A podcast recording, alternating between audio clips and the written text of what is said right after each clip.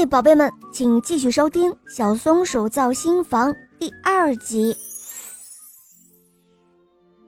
小蚂蚁们说完离开了，小松鼠一边招招手，一边暗暗的想：“呃，他们的房子可真好，我的新房子也要有很多的房间。”小松鼠说罢，继续往前走，看到远处的一群蜜蜂忙得团团转。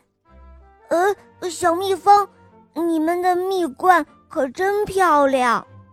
小蜜蜂们，你看看我，我看看你，哈哈大笑了起来。他们说：“呵呵，这可不是什么蜜罐，这是我们的新房子。我们这个大家庭都住在里面，每个人都有六条边的小房子，相亲相爱，永不分离。”哦。原来是这样，小松鼠想着，啊，我也要造一个六条边的小房子。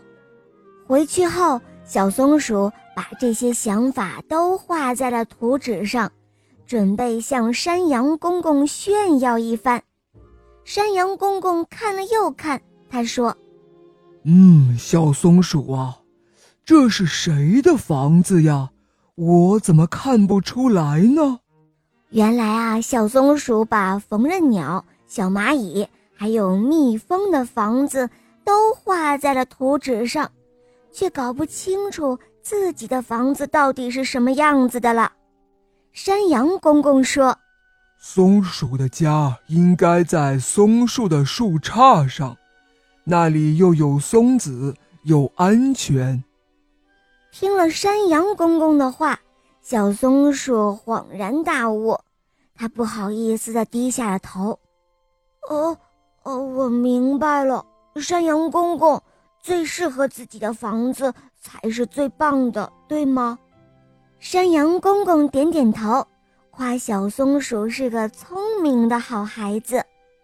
小松鼠谢过山羊公公，就去建造自己的新房子了。他选了一棵大松树，找来许多小木片和干苔藓，造了一间又大又舒适的房子。他还设计了一个帽子一样的房门，又避雨又挡风。大家看了后都说：“小松鼠的设计真棒，真的是森林中最棒的房子。”好了，宝贝们，这个故事呢就讲完了。